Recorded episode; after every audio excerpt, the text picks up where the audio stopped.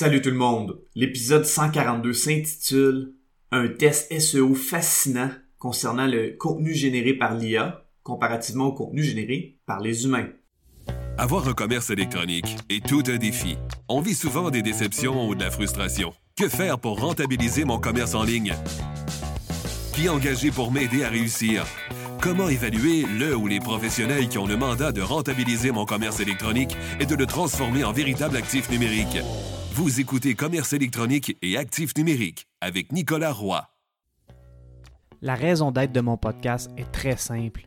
C'est d'aider les propriétaires de commerce électronique à comprendre, contrôler et posséder leur commerce électronique et les composantes qui l'entourent. Parce que je crois sincèrement que c'est la meilleure manière de rentabiliser à court terme et de se bâtir des actifs numériques qui prennent de la valeur à long terme. Le SEO est un domaine qui anime parfois les passions. Ça peut le faire à un point tel que parfois les professionnels du SEO peuvent en venir à s'insulter personnellement sur les médias sociaux. J'ai vu ça dernièrement et c'était vraiment pas chic chic. La raison pour laquelle il peut y avoir autant de passion et de conflits dans le monde du SEO est que certaines personnes prennent des positions publiques et ensuite elles se campent dans leur position de façon dogmatique, même si souvent il y a beaucoup de zones grises et que parfois les choses changent. Les choses peuvent même changer rapidement. Parmi les sujets chauds qui animent le monde du SEO, il y a un débat qui allume les passions depuis déjà plusieurs mois. Parfois, ce débat est considéré comme clos et réglé, et tout à coup, le feu se rallume. À mon humble avis, je crois que la meilleure manière de prendre position pour guider des actions SEO est de prendre son information en faisant des tests. Les opinions, ça vaut ce que ça vaut. Certains vont citer les Google Search Guidelines qui sont les bonnes pratiques SEO dictées par Google, mais en SEO, il y a aussi un proverbe qui dit que quand Google dit tourner à gauche, il faut parfois tourner à droite. Je dis parfois parce que Google dit aussi souvent la vérité. C'est la raison pour laquelle j'aime tant les tests. S'ils sont vraiment bien faits, c'est-à-dire avec une bonne méthodologie, ils sont extrêmement puissants. Dans cet épisode, je vais vous parler d'un test qui a été fait dernièrement concernant le contenu créé par l'intelligence artificielle et le contenu créé par des humains, à savoir si l'un est plus efficace que l'autre en SEO ou non. En plus de son résultat qui est très intéressant, la méthodologie qui a été utilisée pour faire ce test est vraiment impressionnante. Si vous voulez une consultation privée pour le SEO de votre site web, je vous invite à vous rendre au nicolaroy.pro et à prendre rendez-vous avec moi. J'ai déjà fait deux épisodes sur le sujet du contenu créé par l'IA, savoir si c'est bon ou non pour le SEO, et dans les deux cas, je faisais des hypothèses contradictoires. À l'épisode 87 intitulé Le contenu généré par l'intelligence artificielle, bon ou mauvais pour le SEO, j'ai expliqué que ça pouvait être mauvais, et donc j'ai joué le rôle du bad cop en expliquant mes hypothèses à savoir pourquoi ça pouvait être mauvais. J'ai terminé l'épisode en disant que l'avenir nous le dirait. À l'épisode 93, j'ai fait l'hypothèse que ça ne changerait rien et j'ai expliqué les pistes qui me laissaient croire que ce scénario était aussi possible. Dans cet épisode, je vais vous parler d'un test qui a été fait et dont je vais mettre le lien dans les notes de l'épisode. Ce test est très intéressant et donne plus de poids à une des deux positions.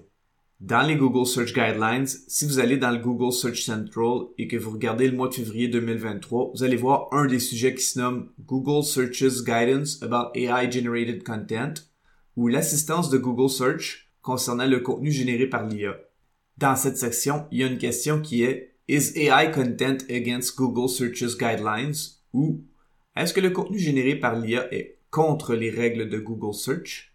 La réponse en anglais est Appropriate use of AI or automation is not against our guidelines. This means that it is not used to generate content primarily to manipulate search rankings, which is against our spam policies. La traduction en français est que l'utilisation appropriée de l'IA ou de l'automation n'est pas contre nos règles. Ceci signifie que ce n'est pas utilisé pour générer du contenu pour manipuler les résultats de recherche qui est contre nos règles.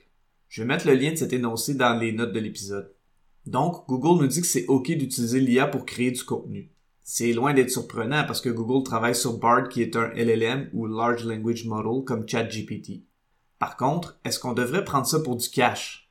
C'est évident que la réponse est non. C'est toujours mieux de tester. Le test dont je fais mention est parti de l'énoncé de Google et a fait l'hypothèse que le contenu généré par l'IA et le contenu généré par l'humain devraient performer de façon égale pour le SEO.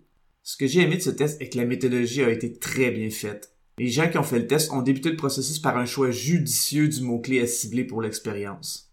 Ils savaient que s'ils ciblaient un sujet et un mot-clé réel et déjà existant dans cette expérience, ça risquerait d'introduire des facteurs de classement extérieurs qu'ils ne pourraient pas contrôler. Pour cette raison, ils ont décidé que d'utiliser un mot-clé artificiel, c'est-à-dire qui serait inventé, serait la meilleure approche. Les mots-clés artificiels sont des termes de recherche dont on peut confirmer qu'ils sont inconnus de Google avant de faire le test. Lorsqu'ils sont recherchés dans la barre de recherche de Google, ils ne renvoient aucun résultat dans l'index de Google avant la publication des sites web de test. Dans ce test, ChatGPT s'est avéré très utile lors de la création du mot-clé. Les personnes qui ont fait le test ont demandé à ChatGPT d'inventer un mot-clé qui n'avait pas de résultat dans Google. Le terme qui a été choisi a été Flemparoony, et effectivement, Google n'avait aucun résultat pour ce terme de recherche. La deuxième étape de l'expérience a été de choisir des noms de domaine pour le contenu avec l'IA et pour le contenu humain. Il fallait trouver des noms de domaine qui correspondaient à des critères précis pour éliminer le risque que des facteurs de classement au niveau du nom de domaine aient un impact sur les résultats de l'expérience. Il fallait donc éviter d'utiliser des noms de domaine comme un Exact Match Domain, EMD, ou un Partial Match Domain, PMD. En passant, je parle du sujet du choix des noms de domaine dans l'épisode 4 de ce podcast. Encore une fois, pour cette expérience, ChatGPT a été utilisé pour créer une liste de départ de 10 noms de domaine qui utilisaient des mots inventés qui n'avaient aucun rapport avec le mot-clé inventé Flemparoony. Pour vous donner une idée de la rigueur de la méthodologie de l'expérience, ils ont exclu un nom de domaine parce qu'il donnait beaucoup de résultats de recherche lorsqu'ils ont fait des recherches dans l'index de Google.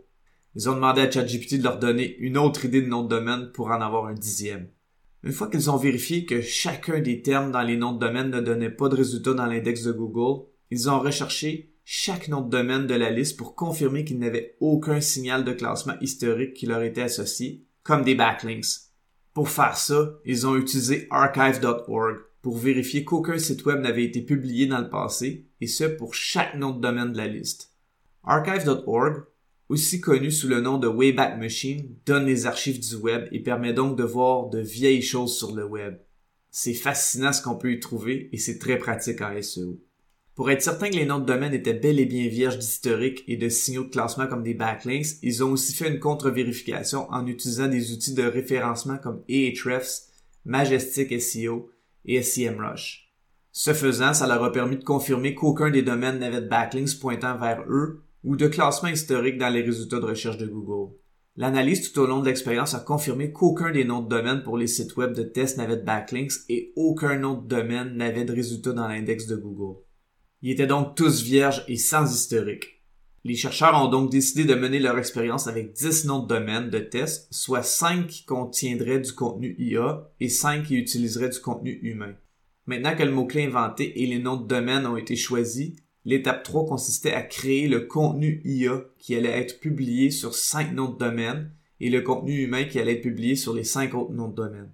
Les gens qui menaient ce test ont dû suivre des directives strictes lors de la création du contenu par l'IA et par les humains pour s'assurer qu'il n'y avait pas de différence dans l'optimisation des sites web. Sinon, les sites web seraient classés différemment par Google en raison de changements qui n'ont aucun rapport avec la manière dont le contenu était généré. Pour éviter l'interférence dans l'expérience SEO et pour isoler le facteur qui est la manière dont le contenu a été produit, les gens qui ont mené l'expérience ont utilisé des directives pour s'assurer que tout le contenu du test était optimisé de façon égale pour le mot-clé cible. Voici les sept critères qu'ils ont utilisés. 1. Tout le contenu doit avoir le même nombre de mentions du mot-clé cible. 2. Les mentions de mots-clés doivent apparaître au même endroit dans chaque élément de contenu. 3 la signification sous-jacente du contenu doit être la même sur chaque site web. Par exemple, une pièce ne peut pas exprimer un sentiment positif alors qu'une autre exprime un sentiment négatif. 4. Chaque site web doit contenir un contenu d'environ la même longueur. 5. Chaque site web doit contenir le mot-clé cible dans des positions proéminentes pour le rendre optimisé pour le terme de recherche, sans violer le deuxième point, c'est-à-dire que les mots-clés doivent apparaître aux mêmes endroits dans chaque élément du contenu. 6. Aucun lien interne ou externe ne doit être inclus dans le contenu. 7. Aucun des domaines de test ne doit contenir de contenu, de pages ou de signaux d'autorité, de confiance supplémentaire. Par exemple, pas de NAP pour Name, Address, Phone Number. Autant pour les contenus générés par l'IA que pour les contenus créés par les humains, ces sept critères devaient être respectés. Chaque élément de contenu a été examiné par rapport aux directives pour confirmer qu'ils étaient égaux en ce qui concerne l'optimisation de leurs mots-clés. Pour ce qui est de ChatGPT, il a produit les cinq versions différentes du texte. Pour les humains, les gens qui menaient l'expérience ont fait un briefing pour la création de contenu qui garantissait que le contenu créé serait tout aussi optimisé que le texte généré par l'IA. Mais les rédacteurs de contenu humain n'ont pas vu le texte généré par l'IA avant d'écrire leur contenu. Ensuite, l'équipe s'est mise à écrire les quatre variantes supplémentaires qui étaient nécessaires pour les sites de test. Un fait intéressant est que même s'ils ne pouvaient pas vraiment savoir si Google pourrait faire la différence entre les sites de test d'IA et les sites écrits par des humains jusqu'à ce qu'ils soient indexés et classés, les testeurs étaient intéressés de savoir à quel point les autres outils de détection de contenu d'IA étaient en mesure de le détecter. Ils ont donc testé tout le contenu généré par l'IA et l'humain via plusieurs outils de détection de contenu d'IA en ligne et en avril 2023, aucun d'entre eux n'identifiait correctement les contenus d'IA. À ce moment-là, soit en avril 2023, le modèle GPT-4 n'était pas sorti depuis longtemps et les outils de détection de contenu n'avaient probablement pas encore rattrapé le dernier modèle. Fait intéressant, à la fin de juin 2023, lorsque les testeurs sont revenus et ont, et ont retesté tous les sites web lors de la rédaction de l'expérience, les outils ont récupéré le contenu de l'IA de manière beaucoup plus efficace. Lors des tests post-expérience, l'outil Cross-Plug AI Content Detector a détecté 4 des 5 sites web de contenu AI. Il a également identifié correctement tous les écrits humains, comme ça avait été le cas au début de l'expérience. C'est intéressant parce que comme je le disais au début de ce podcast, l'évolution technologique et les faits peuvent vite changer. Et donc, il faut être prêt à observer les changements et donc à changer ses idées. C'est souvent pour ça qu'il y a autant de gros débats en SEO. Ici, on constate que les outils de détection de contenu IA s'améliorent beaucoup pour identifier le contenu qui a été généré par les grands modèles de langage plus avancés. Compte tenu du rythme d'amélioration rapide de cette technologie, c'est super de voir les outils de détection progresser aussi fortement dans un laps de temps relativement court, soit trois mois. Bon, une fois que le contenu était prêt, l'étape 4 a été de publier les sites web de test. De par les leçons de leur expérience précédente, les testeurs se sont assurés que chacun des sites web était publié d'une manière qui n'introduisait aucun signal de classement direct ou indirect qui rendrait leurs données moins fiables et précises. Pour s'en assurer, ils ont utilisé un modèle HTML simple et similaire pour chaque site web qui semblait presque identique avec seulement de petits changements de style, par exemple une police et un arrière-plan différents. Les modèles utilisaient également des noms de classes et d'idées CSS uniques afin qu'il n'y ait pas de doublons complètement identiques. Chaque domaine était hébergé sur AWS avec uniquement une adresse IP de classe C différente, afin de maintenir des scores de vitesse et de performance égaux sur tous les sites web. Les testeurs ont même utilisé StatusCake pour exécuter des tests horaires de vitesse et de disponibilité tout au long de l'expérience afin de s'assurer que les scores de vitesse et de performance restaient égaux pour tous les noms de domaine tout au long de l'expérience. En résumé, les testeurs ont aussi minimisé le risque que des facteurs de classement externes directs et indirects influencent leurs résultats de test en prenant ces 11 précautions. 1. Nouveau nom de domaine sans backlinks pointant vers eux. 2. Les noms de domaine choisis n'avaient jamais été indexés et donc n'étaient pas connus de Google auparavant. 3. Les noms de domaine choisis n'avaient jamais eu de site web hébergé sur eux auparavant. 4 L'utilisation d'un nouveau mot-clé artificiel a été faite pour minimiser tout facteur lié à EEAT. 5. Le contenu a été optimisé de la même manière sur chaque site web. 6. Le HTML et le CSS étaient presque identiques pour maintenir la vitesse et les performances constantes sur les sites web de test. 7. Le lancement des sites web de test a été fait le même jour, dans la même heure, pour empêcher tout facteur lié à l'âge d'influencer les résultats. 8. Vérification horaire de la vitesse et de la disponibilité pour s'assurer que la vitesse et les performances étaient égales. 9. Même configuration d'hébergement pour chaque site web, tous hébergés sur la même instance, AWS en utilisant Cloudflare. 10. Aucune recherche de mots-clés pendant toute la période de test. Ils ont utilisé des outils externes pour le suivi du classement. 11. Personne en dehors de l'organisation qui faisait le test ne connaissait ou n'a visité les domaines de test tout au long de l'expérience.